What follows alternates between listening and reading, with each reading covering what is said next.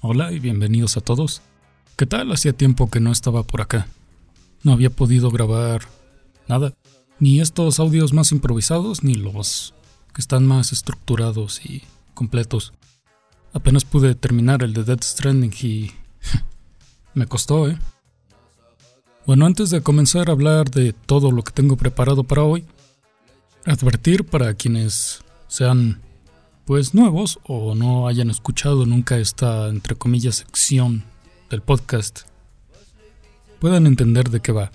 Pues se trata de un es un escape para mí de quebrarme la cabeza y solo hacer un podcast de hablar de lo que sea. Generalmente recomiendo cosas que me gustan y quiero compartir también digo que son un pequeño escape porque son diferentes a lo que suelo hacer. Es decir, con guion, con investigaciones previas y cosas así. Por lo tanto, me importa menos su calidad sonora, pero el contenido me sigue importando. Por lo que es bastante posible que terminen encontrando autos pasando, por ejemplo ahí, perros y cosas así. Además, hoy está lloviendo muy duro más intenso de lo normal, así que lo tendrán de fondo. También se escuchan truenos. Así que perdón si alguien le molesta, pero hey, si Diosito decide enojarse este día, ¿quién soy yo para cuestionarlo? De lo primero que quiero hablar es por qué tardé tanto en subir. Pues por la excusa que siempre pongo, los estudios. Y es verdad, pero esta vez estuve en finales, y por eso tardé tanto en subir mucho más que otras veces. No crean que estuve de vacaciones o algo así. De hecho, las vacaciones las usé para crear el podcast. Y este también. Aunque ya están por terminar. ¿Por qué? Pero en fin, eso estaba en finales, no exactamente en exámenes finales y no finales finales. Pero fin de semestre y ya saben que eso te chupa el alma. Pero en fin, lo logré, terminé el podcast de un juego que me gustó mucho, que también me costó terminar, al 100% quiero decir pero me gustó el resultado, creo que fue un buen regreso. Si no lo has escuchado, te lo recomiendo, es el episodio anterior donde narro la historia de Dead Stranding, eh, así recomendaciones, además de algo así como una reseña, y también analizo el misterio del pringue negro que aparece en el juego. Fue difícil hacer ese podcast, yo creo que uno de los más difíciles que he hecho. Sobre todo por la parte de la historia y por juntar todo. Además no tenía el juego tan fresco y también me costó un poco recordar todo. Pero como dije me gustó el resultado y creo que quedó algo bueno. También fue un reto encontrar los sonidos de fondo y música adecuados porque aunque me hubiese gustado mucho usar música de low roar, pues es creo que demasiado comercial y no me quise arriesgar a eso comercial en el sentido de pues discográficas grandes y pues copyright, ya saben. He querido usar música de videojuegos independientes siempre y cuando ya hayan triunfado a niveles millonarios, porque bueno, no podemos comparar un estudio pequeño a Universal Music y Sony Music, así que decidí mejor no arriesgarme, ni siquiera un baneo o algo así. Te invito a escucharlo, creo que si ya jugaste el juego, sería una buena forma de recordarlo o hasta de descubrir algo. Y si no, puede que al escucharlo te anime a probar el juego. Bueno, hablando de los finales, algo que noté es que se dieron muchas coincidencias. Sin querer hablé y relacioné muchas ideas a... pues... los rusos. Más que nada la URSS. Ya entenderán a lo largo del audio.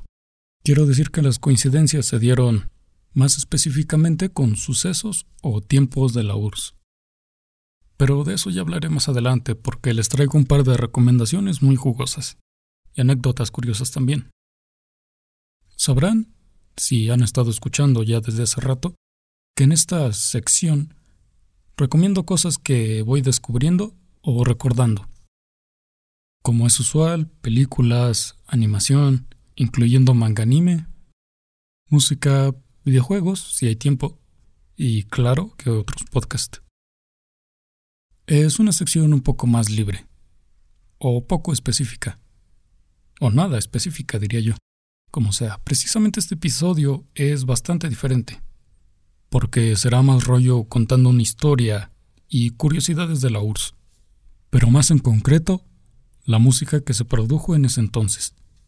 Bueno, solo en la URSS de Rusia. En otros países del régimen, pues creo que sí se producía música, pero ya no recuerdo. El punto es que creo que ya no tengo más cosas para añadir a la intro. Entonces comencemos con lo principal. Ah, también daré algunas noticias que ya no son, pero que alguna vez fueron. Estaba dudoso si comenzar con las recomendaciones y eso, o con las historias junto a la hoguera. Decidí que sería mejor comenzar con el relato y luego pasar a lo demás. Pues bien, de lo primero que quiero hablar es del punk, rock y new wave que se dieron en el, eh, durante el régimen de la URSS. Pero más que en analizar su música, me centraré en su lucha por existir. Antes debo decir que todo lo que voy a comentar está basado en dos vídeos de YouTube, como Dios manda. Así que perdón si la info no es 100% verídica, pero no tengo más fuentes ni ganas de investigar, pero el tipo parece saber de lo que habla. Son dos investigaciones, casi mini documentales, pero no solo recopilan datos y sucesos. Solo destacaré las cosas que a mí más me interesaron. Así que si buscas algo más a fondo, que todo es muy interesante, lo puedes ver en ese video que está en la descripción. O sea, ahí está el link. Solo debo aclarar que están en inglés, así que si no dominas muy bien el idioma, queda activar esos subtítulos de dudosa calidad de YouTube. Pero estuve viendo un pedacito y pues sí, sí cumplen más o menos su función. Traducen más o menos bien. Entendible al menos. De lo que estoy hablando es del surgimiento y opresión de la música post-punk en la URSS.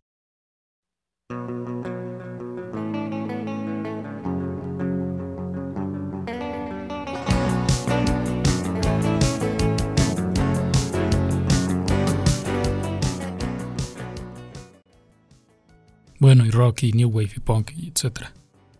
Lo que ocurre es que tras la Segunda Guerra, la URSS estaba preocupada por filtrar toda la música y básicamente todo lo demás, proveniente de los países del oeste.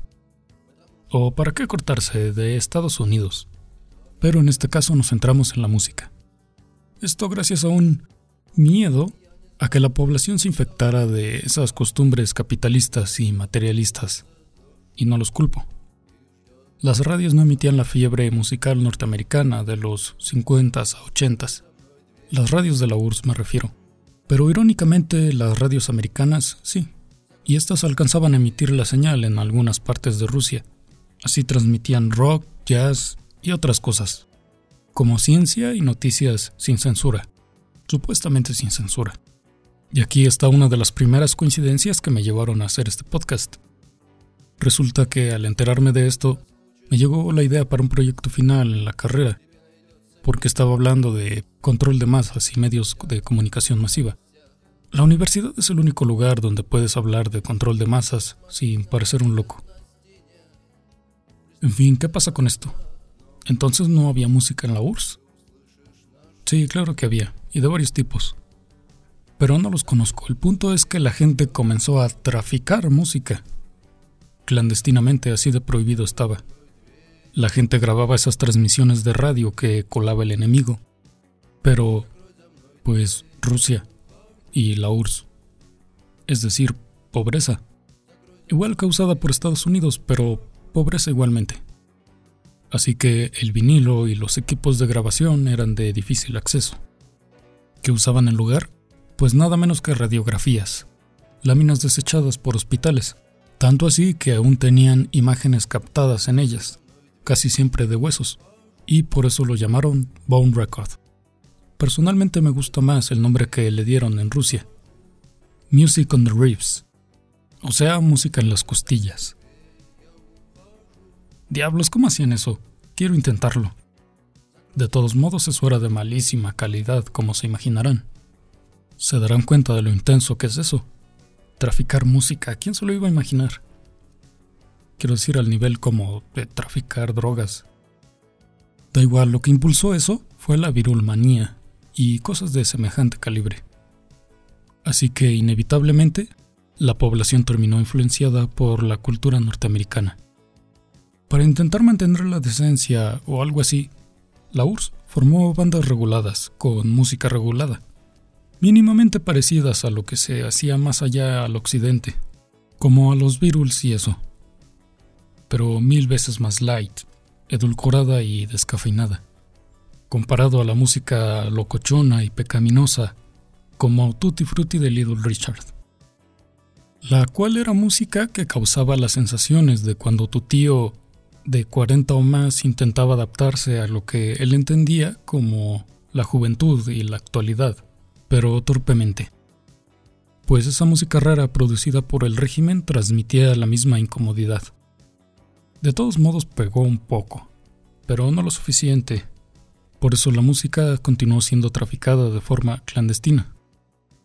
Toda esa música clandestina, además de traficada, también fue interpretada en las sombras literal y metafóricamente. Y hubo muchos grupos que se metieron en problemas, al mismo tiempo que triunfaban entre la sociedad pesimista de la URSS. Estas bandas tomaban el punk más que el estilo musical, su ideología, tratando temas como el aumento de los precios, el pesimismo en el ambiente, o, según el Estado, de ser homosexuales, aunque ni era el caso, pero de todos modos, pues cosas tabú. Esa música estaba tan prohibida que los músicos y los melotraficantes eran arrestados y a veces llevados a campos de trabajo. De hecho, tanto así que la misma KGB metía sus narizotas e investigaba a los productores. ¿Qué les parece? Y todo cambió sospechosamente casi de la nada. Y aunque tomó varios años la prohibición, al menos la total, cesó un poco con un festival de rock financiado por el gobierno, donde las bandas clandestinas no oficiales podían tocar. ¿Se habrán dado cuenta de lo inevitable? ¿Quién sabe? Y como el tipo de los vídeos comenta, el resurgimiento de estas bandas clandestinas fue tan genial que dejaban a esos músicos de rock y punk, neoyorquinos o ingleses, como lamentables en comparación. Y estoy de acuerdo porque estos tipos hacían música muy especial, muy rara y muy original única, pero bastante influida, diría yo. Sobre todo con los ritmos de los ochentas. Pero lo escucharemos en un momentito más, no tardo. Pero lo que quiero decir es que estas bandas, músicos y su música dejan en ridículo a la escena neoyorquina e inglesa porque es punk auténtico o real. Por real me refiero a que es personal para sus creadores y retratos auténticos de la realidad en ese entonces y los intérpretes actuaban como decían. No solo eran pintas. Me refiero a que, no sé, por ejemplo, los Sex Pistols cantaban contra el capitalismo, o los excesos, o el materialismo, o el dinero, etcétera, o la monarquía. Pero vivían inmersos en ella, y por las comodidades que daba, pues, el dinero, que tuvieran conductas autodestructivas o antisociales y en contra de lo establecido y lo refinado, sobre todo en Inglaterra, pues eso ya es otra cosa, pero no podemos negar que la mayoría de los artistas de punk, y cada vez más actualmente, viven inmersos en ese capitalismo en el que están en contra. Ya saben que en el punk no hay nada escrito. Y sí, es raro el punk, muy contradictorio. Esos tipos sí que hablaban de su realidad. Hasta cuando no querían hacerlo, sus letras terminaban cuadrando con lo que se vivía en la URSS. No hablaré de todos los grupos, pero sí quiero centrarme en uno en particular. Para que sepan a qué me refiero, quiero leer parte de la letra de la canción que más me gusta, del grupo que más me gusta, y creo que el único. Es el grupo Kino, donde canta él, solo en Rusia, legendario Víctor Soy. Va así.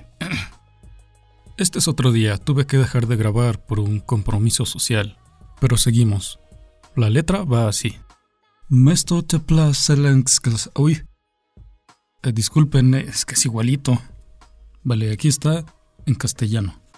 Está el verdor del vidrio en lugar del calor. Supongo que se referirá a una botella de alcohol o algo así.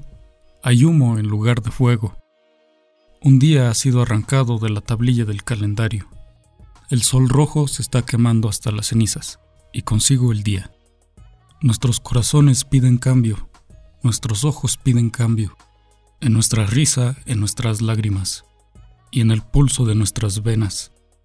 Cambios, esperamos por cambios. ¡Wow! ¿Qué les parece, eh? La siguiente estrofa dice: La luz eléctrica continúa nuestro día. La primera vez que leí eso pensé, wow, qué profundo, pero no llegué a entenderlo del todo. Luego, por, que creen, coincidencia, di con un video de la Filmoteca Maldita, ya saben, mil veces recomendado ya en este podcast, ese canal. Perdonen por los guau de afuera, pero dudo que los pueda filtrar y ya dije que estos audios no importan demasiado.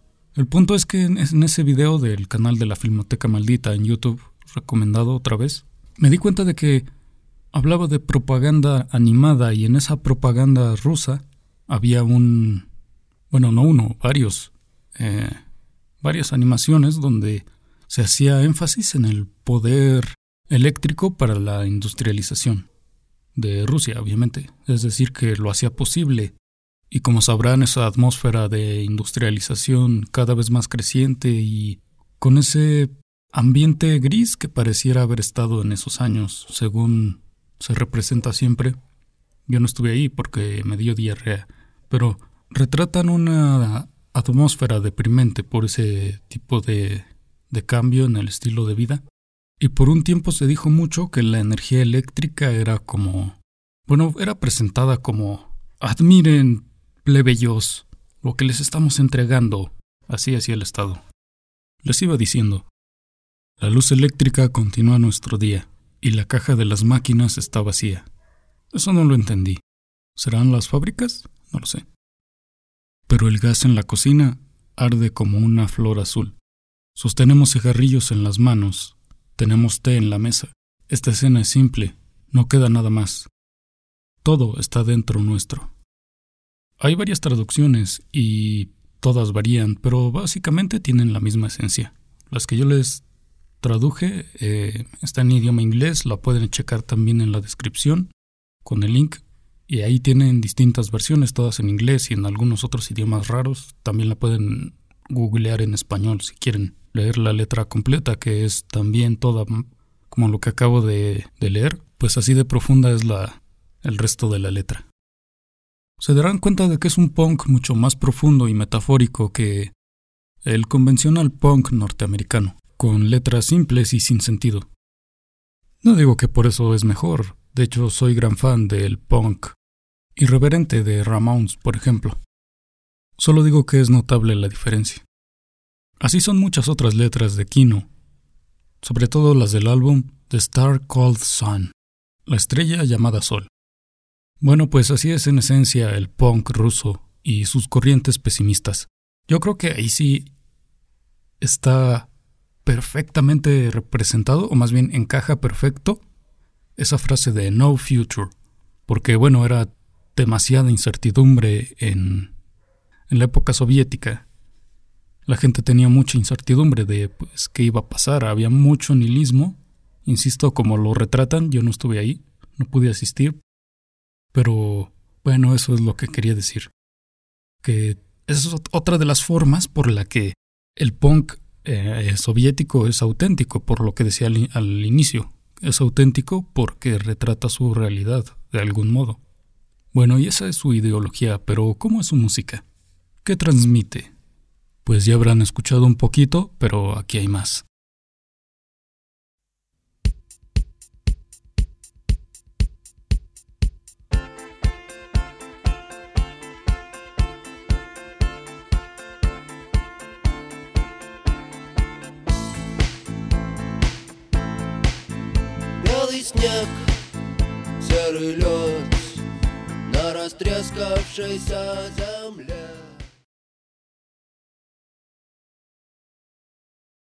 Te darás cuenta de que es lo mismo. Sonidos decadentes, poco animados, hasta decaídos. Y la mayoría eran así sin importar el autor. Esta música dejaba en ridículo a ese punk que pretendía ir en contra del sistema o lo establecido. Las normas, ser rebeldes y ser rechazados por la alta sociedad. En contraste, esta música estaba auténticamente prohibida y en contra del gobierno. Tanto que era ilegal, y tanto así que la KGB llegó a desaparecer a uno de estos músicos. Es algo que de verdad podemos llamar underground, y que sigue siendo. Ya había dicho que hay bandas oficiales, pero como bien dice el señor de los minidokus, Todo lo que fuera demasiado ruidoso o demasiado sombrío quedaba fuera, y no podían generar ganancias de su música. Pero la mayoría buscaba la libertad de lo no oficial, y la gente sabía eso. Sea como sea, luego de mucho, gracias a las políticas un poco menos asfixiantes de Gorbachev, o como sea, la música punk, rock, punk rock y underground dejó de estar prohibida. Seguramente pasó tras bailar con Saint Las bandas tuvieron acceso a emisiones televisivas donde antes solo se habrían presentado versiones descafeinadas de los Beatles. Y muchas de las bandas underground o desintegradas resurgieron. Y es precisamente esta la época dorada de Kino, cuando se convirtió en la banda más popular de post-punk y comenzó a viajar a muchas partes del mundo. Y otra vez le voy a robar las palabras al señor de YouTube. La canción que impulsó realmente a Kino, y una de sus más oscuras, Pack of Cigarettes, fue lanzada un año después de la caída del muro. El hambre, la incertidumbre y la inestabilidad política fueron retratadas en la canción. Y aunque Victor Soy siempre escribía desde un ámbito personal y no político, lo cierto es que las realidades y las costumbres a las que estaban acostumbradas las personas estaban desapareciendo y solo se podrían relacionar a cómo se consume un cigarrillo. Como todas o muchas de las grandes leyendas del punk, como Sid Vicious o Gigi Allen, Victor Soy murió durante su plena juventud, de forma lamentable, pero no por drogas, alcohol y esos otros comportamientos autodestructivos del punk, como si le ocurrió a los otros dos que mencioné. Victor murió en un accidente de auto. Chocó contra un muro por quedarse dormido al volante. Ahora existe el Soy Wall en Moscú, una pared donde fans de Víctor pueden ir y dejar un cigarrillo roto, o fumarse uno en honor al cantante, o dejar un graffiti con respetos. Nuestro nombre o un dibujo de la cara de Víctor. Alguien hasta puso un mosaico. Como habrán escuchado, la historia del punk y rock soviético y New Wave son, es decir, es bastante interesante. Tiene una versión muy resumida pero creo que es un tema del que se habla muy poco. Y adivina, lo descubrí por coincidencia. Bueno, más o menos. Lo que pasa es que descubrí esta música soviética por una de esas compilaciones que hay en YouTube, sugerida por la misma plataforma para mí. Me comenzó a interesar y además también conocí a un animador ruso que usó una canción de Kino para pues darle banda sonora a un clip corto. Y esa canción me había llamado muchísimo más que todas las otras rolas que había escuchado antes del punk ruso. Y descubrí que era de Kino y descubrí que me gustó muchísimo la banda. Luego busqué información y no, no había nada. Es decir, en, en internet tal vez, pero creo que tenía flojera ese día que inicié la búsqueda y solo quería ver un triste video en YouTube, como siempre, y seguramente me propuse, me luego investigaré en serio, porque no había nada de información ahí. Y ya nunca lo hice hasta que de repente, y también por sugerencia de la plataforma, quién sabe qué tanta coincidencia fue esa, porque ya saben, del algoritmo. Me fueron sugeridos esos dos videos, con información sorprendentemente bien compilada y que descubrí por accidente. Hablando de toda la historia del punk y de Kino, yo estaba buscando información de Kino sobre todo, pero no tenía ni idea de que toda esa música era producida clandestinamente. Me pareció mucho más interesante ahora que me enteré de todo ello. En conclusión, pues te recomiendo esa música. No sé qué gustos musicales tengas, pero si te gusta el punk rock como a mí, pues seguro te gusta más porque es una música muy desconocida y muy rara, la verdad. Está mezclada con esos rollos ochenteros. A ver si se nota aquí.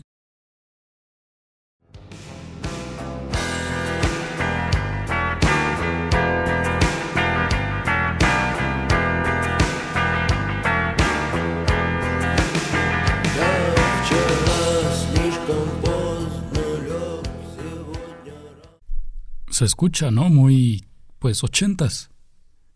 Me refiero a la música americana ochentera, pero también es muy única, a su modo. Es como música frankensteiniana, como toda la música. En fin, recomendado. Ya no sé qué más decir o agregar antes, así que pasaré a las recomendaciones y anécdotas. Otra cosa que se dio por casualidad y que se unió a las cosas rusas que se dieron en mi vida por un tiempo, me interesé en la fotografía. y esa no es la parte rusa todavía, soviética más bien. Lo que ocurre es que yo quería una cámara pues simple y yo había escuchado que existían las cámaras pues monocromáticas, pero creo que son más que nada digitales. Llegué a creer que las cámaras de carrete podían ser solo a blanco y negro y a color, pero descubrí que eso ya depende del rollo más que, que de la cámara. Así que seguí buscando y aún así me habría gustado más, bueno, quería más una cámara de carrete que una digital, además de que cuestan menos de la mitad, o menos que un 16 de una cámara moderna digital. Y pues como la gente de la URSS, yo también soy pobrecito, así que compré una cámara que esa sí la encontré por completo accidente buscando, pero por accidente rusa. No, mentira, es ucraniana, pero fabricada en, en la URSS, así que soviética. La encargué desde Ucrania y llegó aquí a Frijolandia. ¿Por cuánto creen que, que la compré? Pongan un precio. Para una cámara parecida a las Leica, con un lente 50 milímetros, me han dicho 3.000 frijoles, 5.000 frijoles, pero no, no la compré ni por 20, sino por 10 dólares. 10 dólares, 200 frijoles mexicanos. Y 500 frijoles por el envío, pero ¿quién se fija? Vendí un rifle de resorte y compré esa cámara. Muy buena, la usé una vez. Lo malo es que salieron las fotos con un tono un poco verdoso, no sé qué pasó. Yo se lo achaco al rollo, dudo que sea la lente. Ya tomé otro rollo, así que si lo revelo y vuelve a salir verdecillo, entonces sí es culpa de la lente. Lo bueno es que se le pueden cambiar. Como sea, el punto es eso. Me interesa en la fotografía. Si les interesa comprar una de esas cámaras, está en eBay. Muy barata, no. No sé si haya todavía de 10 dólares. Que estaba como nueva, por cierto. La tendrán en Instagram, unas fotos y unas fotos que hice con esa cámara. Además de otras cosas, comparando. Por cierto, no lo dije que las portadas de los álbumes rusos, de Kino sobre todo, se parecen al constructivismo ruso, ese, esa corriente artística. Les decía, les dejo algunas de las fotos que hice con esa cámara, además de fotos de la cámara, por si a alguien le interesa, y links a, a eBay para que compren una. Porque creo que eso de las fotos con carretes ya se han ido olvidando. Lo malo es que no son veganas. Ojalá en el futuro se inventen los carretes veganos. Yo lo compraría pero como cae cada vez en más desuso, es menos improbable. No, cae cada vez más en desuso. No sé qué dije, eh, como sea. Lo que quiero contar de eso, de mi nuevo interés en la fotografía, es que siempre estuve reacio a aprender, a interesarme, porque decía, no, no, no, no, es, eso es para gente pretenciosa. Eh, lo siento, es verdad, eh, hay muchísima gente que es muy buena persona, increíbles personas, excelentes amigos y lo que quieras, y que Obviamente les encanta la fotografía, no lo dudo. Pero tampoco dudo que hay muchos cabezotas por ahí diciendo, ah, sí, yo sé, más que tú, distancia focal, F8, hasta 400, efecto bokeh. Tú no entiendes, simio. Me he encontrado con gente así y por eso decía, no, no quiero acercarme a esa farándula fotográfica.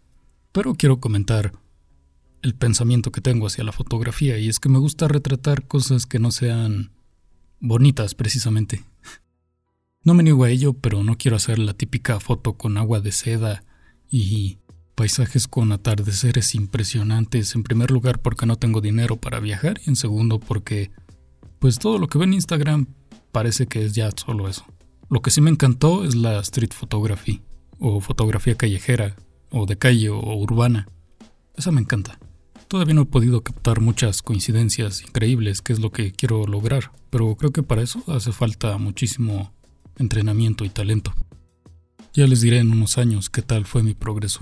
Me costó aprender, ¿eh? no, es, no es tan fácil aprender fotografía manual, sobre todo si se usa una cámara analógica como la que conseguí.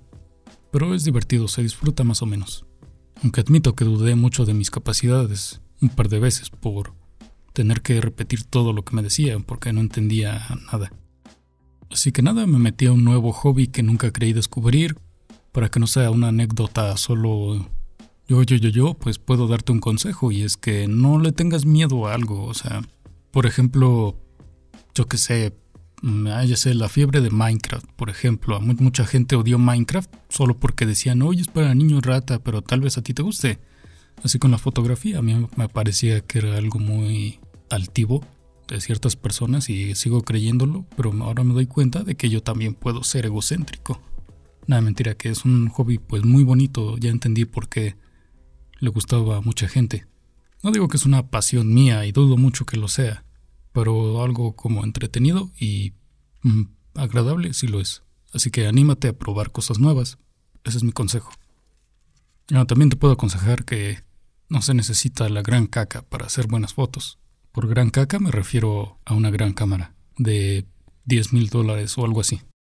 Luego de eso quiero pasar a los videojuegos que he estado probando. Hay dos en particular. Uno, Horizon Zero Dawn, que ya empecé hace un rato, que no había podido avanzar porque escuela y bla bla. Y otro que recién probé y me fue otro descubrimiento, me encantó. Nunca había probado un juego de gestión de recursos y eso, pero wow, qué bueno es, en serio. A mí me gustó mucho, me encantó. Se llama Minecraft, no, mentira, es Stardew Valley. He estado jugando Stardew Valley y me encanta. Ya me había interesado desde hace algunos años, no crean que recién lo descubrí. Pero recién lo probé y muy bueno. Fue cortesía de alguien que aprecio mucho, un saludo. Estoy jugando con ella, pero solo acompañado es una experiencia muy buena. En cuanto a Horizon, no lo sé, me gustó, es bueno, digo que es un buen videojuego, pero la verdad no creo que sea tan increíble, no sé qué tal esté la comunidad con el juego, tipo todos lo amamos, pero a mí es como, está muy bien, está divertido pegarse con los robosaurios. Yo creo que lo mejor del juego es la historia, es muy buena. Ya aviso que no le haré podcast, así de, así de poco me gustó. Mm, bueno, no tan poquito, pero no lo suficiente como para estar pensándole un guion y todo eso. Si de verdad quieren a muerte un podcast sobre Horizon, pues tendrán que pedirlo. Ya saben que aquí los creadores somos prostis. Por lo pronto he probado esos juegos, al menos destacablemente. Y también estuve jugando Stardew Valley en la vida real. ¿Por qué? Porque casi sin querer sembré un montón de tomates. O jitomates, como le decimos aquí en Frijolandia. Tomates rojos. Sembré en el jardín y se dieron dos matas grandes y me dieron bastantitos. Fueron usados para hacer un par de pizzas. Muy buenos, sabían a amor. me gusta mucho crecer y cultivar cosas, sembrar y todo. En parte por eso el podcast se llama así, Semilla de Videojuegos. Pero es la primera vez que siembro, nunca había tenido éxito en cultivar algo. Les dejaré un videito ahí en las stories de Instagram por si quieren ver. Bien, hasta ahí los videojuegos y esa cosa de las anécdotas de los tomates. Quiero seguir recomendando películas. Eh, esta vez las recomendaciones vienen un poco blandas, ¿eh?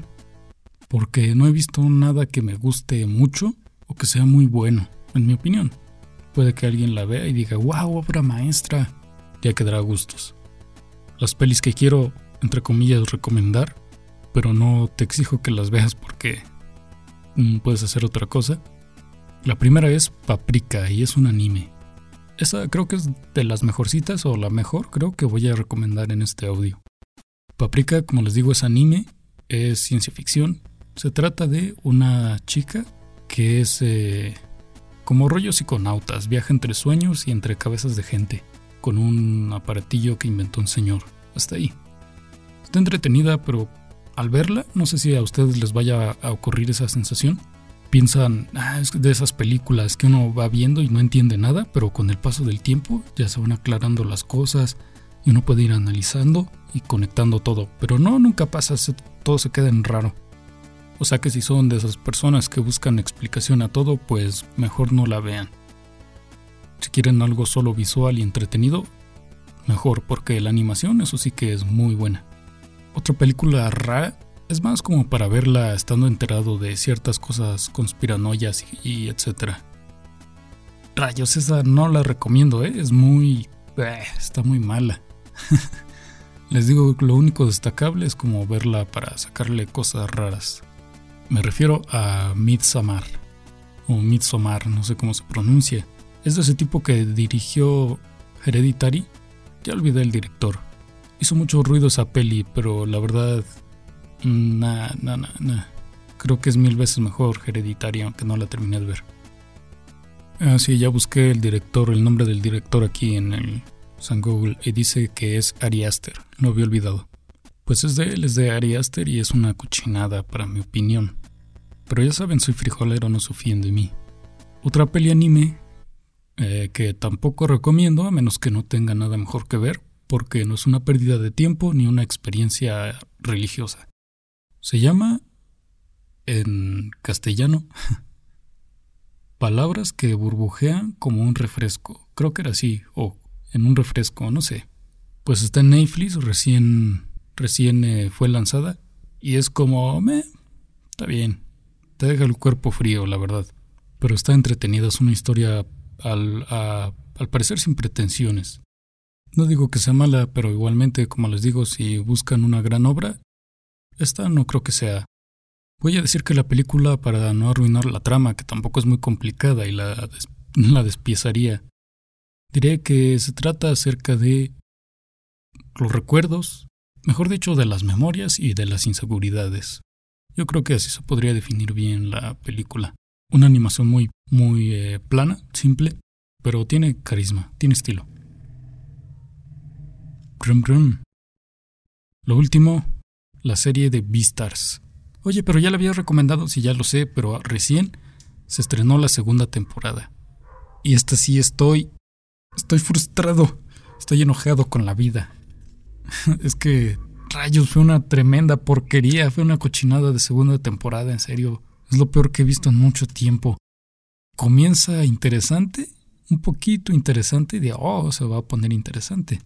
Pero luego no te dice nada, absolutamente nada. Son, eh, creo que, ah, no sé si 12 o 24, no, 12 capítulos, algo así.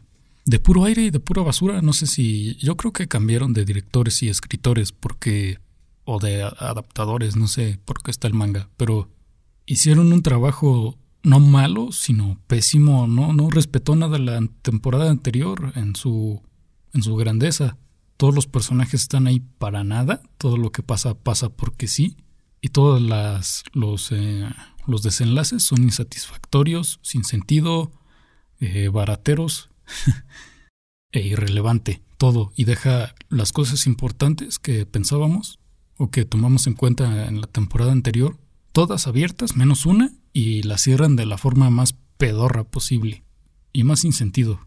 En serio, no sé si... No, sí, estoy seguro de que escuchan mi podcast los creadores de Beastars, así que mal hecho. Un regaño. Dios mío, ¿eh? Tanto que me gustó la primera temporada. Es feo, es feo cuando te pasa esto. Como fan, que fue de los furros. Ni modo. Ojalá lo corrijan en la tercera temporada. Si sale.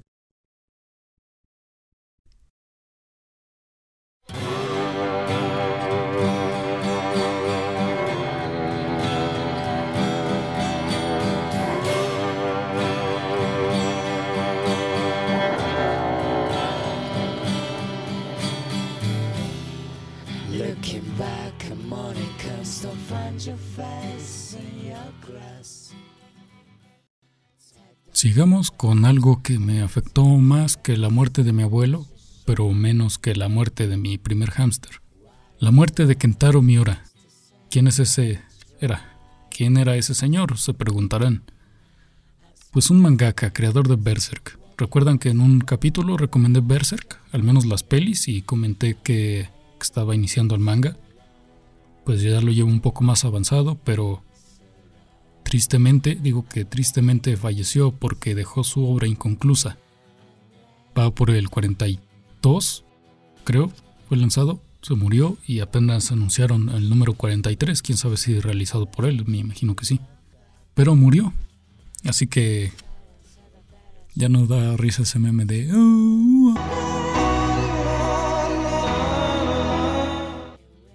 Ya no da risa. en fin. Ni modo, como dicen por ahí, descanse en paz. Intentaré entender su obra lo mejor posible para darle un desenlace yo mismo, creo que es lo mejor que podemos hacer todos. Desde aquí mis respetos que seguramente ahora está formando parte de la mano de Dios o siendo un apóstol o algo así. Para que entiendan la magnitud sin Berserk, no es que no haya existido Dark Souls, pero no sería para nada igual, no sería casi nada comparación a su existencia. Los siguientes son cosas de ebooks que ya no son novedad, ni tantito, pero había olvidado mencionarlas. Otras sí fueron agregadas recientemente. Son funciones como que por fin se pueden clicar los links. Yo ponía los links a cosas así como vídeos de YouTube para la música que uso o para artículos y etcétera, pero no se podían pinchar desde la aplicación móvil. Pero ya se puede, así que si, van a las descripciones de mis podcasts y me escuchan en ebooks, ya podrán pinchar los links directamente. En Spotify ya se podía, pero estaban muy atrasados los de ebooks en comparación. También aceptan ahora emojis. Qué ridículo que, que en el 2020 o 19 no se podían usar emojis en ebooks. Ya solo les falta aceptar caracteres especiales porque yo quiero poner algunos y no me dejó. Salió un cuadrado en blanco. También últimamente está integrando el cambio de voz a texto.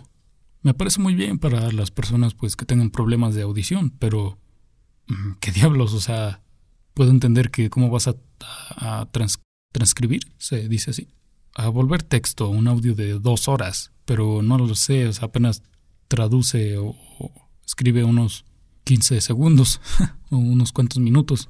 Así que no sé qué tan útil sea, a menos que hagas podcast de 5 minutos, no es muy útil que digamos. Es más o menos preciso, pero como todos esos captions, siempre escribe las palabras mal a veces. No sé si llegaron a escuchar, no más bien, si yo llegué a decir que aquí tenía unos vecinos ladilla que me hacían ruido todo el tiempo, pues ¿qué creen? Se largaron, eh, pero regresaron. Bueno, no precisamente. Eh, llegaron otros que son igual de ladilla ruidosos. Afortunadamente, en vez de en vez de cuatro, ya solo tengo dos vecinos ladilla.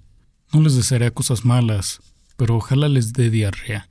Me hicieron la vida imposible para grabar Dead Stranding y anteriormente otros podcasts con los otros vecinos ladilla que estaban. Ojalá, ojalá estos me dejen más oportunidad como ahora. Pero reggaetón todo el día, gritos todo el día, ya no aguanto y no es tanto por el reggaetón, ya lo había dicho. Así que perdón si tardo en subir, es por eso. Como sea, llegamos al final, casi. Solo me quedan las recomendaciones del podcast que Extrañamente, como siempre, son dos. Los viejos frikis nunca mueren, conducido por Yayo Friki. Es muy un podcast muy agradable, está muy bien hecho, es básicamente como un programa. Lo hace muy bien, me gusta y siempre tiene recomendaciones interesantes, fricadas y viejas. Recomendado. Por ahora está de vacaciones, pero ahí tienen un par de episodios para escuchar. Creo que iba por el 102 o 3, quién sabe pero ya hay más de 100. El siguiente es Línea Roja, o Línea Roja Manga, o Línea Roja Podcast, que habla pues eso de animanga. Muy entretenido también, muy completo, muy... abordan a, abordan a profundidad los mangas que leen, las noticias. Bueno, no, eso no a profundidad. De hecho, ellos lo dicen, son malos. Yo no digo que sean malos, ellos lo dicen. Para dar noticias, quiero decir. En sus palabras damos lo mismo que siempre, que otros lados. Pero en cuanto al manga, lo narran muy bien, hacen que te den ganas de leerlo, o de ver el anime en su caso. Está conducido por quién sabe quién, mil disculpas, es que soy malo con los nombres, pero ya me acordaré o lo dejaré en, la, en una story de, de Instagram y también en las publicaciones. Tienen el Instagram abajo en la descripción también. Recomendado. Insisto, los viejos frikis nunca mueren y Línea Roja, manga. Para terminar, daré unos saludos. Un saludo para el buen Alfa del podcast de Belicosos. Ya lo hemos recomendado aquí también. Estuvimos intercambiando unos mensajes. Otro saludo a Alexis de City Days.